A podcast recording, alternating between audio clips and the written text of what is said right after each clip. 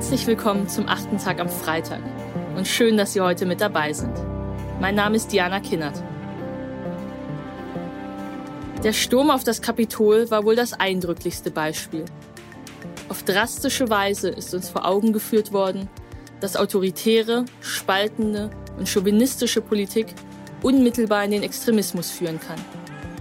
In Outdoorjacken zerreißen sie die Akten US-amerikanischer Abgeordnete schmieren Morddrogen an die Wände des Kapitols.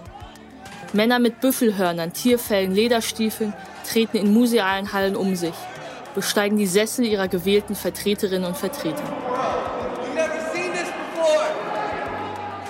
Die FAZ schreibt, hier sieht man die Karikaturen traditioneller Mannsbilder beim Versuch, sich verloren geglaubten Raum zurückzuerobern. Dieses Bild eines autoritären Backlashs ist nicht mit sich alleine. Religiöse Hardliner, Maskulinisten, Alt-Right-Aktivisten, Rechtspopulisten. Expliziten Männer machen überall auf der Welt mobil. Die Attentäter von Halle und Hanau, aber auch in Christchurch und noch weiter weg, finden in diesen Bewegungen Antreiber und Rückendeckung. Sie alle propagieren reaktionäre Männerbilder und streben eine Rückkehr zur natürlichen patriarchalen Ordnung an, erklärt Susanne Kaiser, Publizistin und Gast des heutigen achten Tages. Diese Anti-Gender-Ideologie ist wahnsinnig anschlussfähig. Toxische Männlichkeit. Das sind eben nicht nur Männer, die gleichberechtigte Sprachregelung ablehnen oder keine Frau in ihre Vorstände holen wollen. Das meint oft globale misogyne Netzwerke, die schon gestern in verbale und reale Gewalt umgeschlagen sind. Darüber wollen wir heute mehr hören. Von Susanne Kaiser im achten Tag am Freitag. Viel Freude.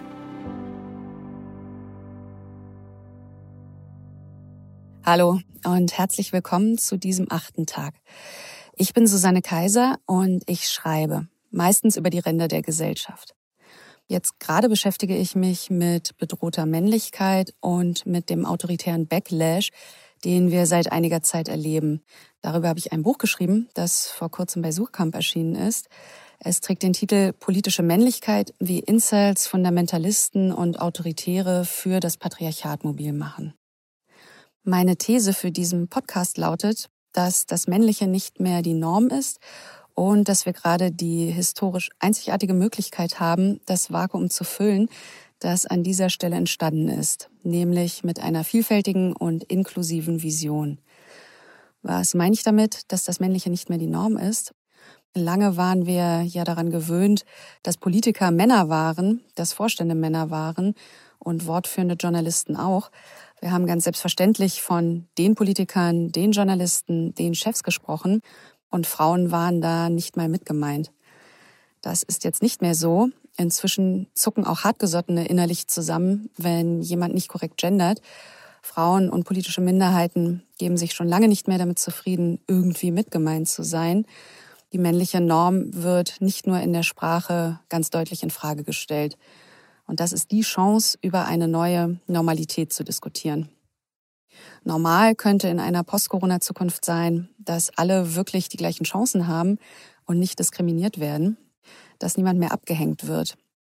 In meiner Vision ist die Norm wie ein riesiges Zelt, in dem viele verschiedene Menschen Platz haben und das sich jederzeit vergrößern lässt. Vielleicht wäre das aber auch das Ende der Norm, weil es zu wenig gäbe, das nicht normal ist, das wird sich dann zeigen. Genau jetzt ist jedenfalls die richtige Zeit, ähm, darüber nachzudenken.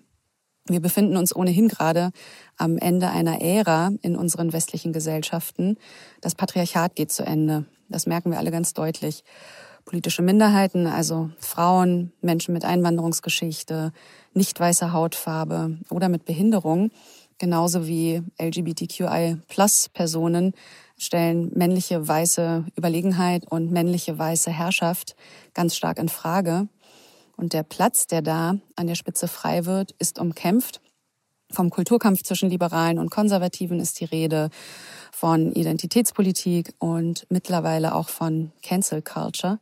We will never give up. We will never concede. It doesn't happen. You don't concede when there's theft involved because you'll never take back our country with weakness, you have to show strength and you have to be strong. Our country has had enough. We will not take it anymore. And that's what this is all about. Und hier frage ich mich, ob sich Gesellschaft nicht vielleicht auch anders denken lässt als als Herrschaftssystem mit einer straffen Hierarchie, um die gekämpft wird. Also können wir uns Gesellschaft nicht zum Beispiel als friedliches Miteinander vorstellen, in dem jede Person selbstbestimmt leben kann, ohne dafür angefeindet zu werden und in der jede Person einen Platz hat, der nicht als oben oder unten bewertet wird. Momentan sehen wir aber leider das Gegenteil. Und Susanne Kaiser führt all das in den nächsten Minuten weiter aus. Sie geht tiefer, sie differenziert, aber sie findet auch Parallelen und Gemeinsamkeiten in den Mustern gelebter Männlichkeit. Vor diesem Hintergrund entwirft sie ein kulturelles Gegenangebot, die Idee eines neuen Miteinanders. Es lohnt sich weiterzuhören. Als Pionier können Sie das auf unserer Website auf thepioneer.de.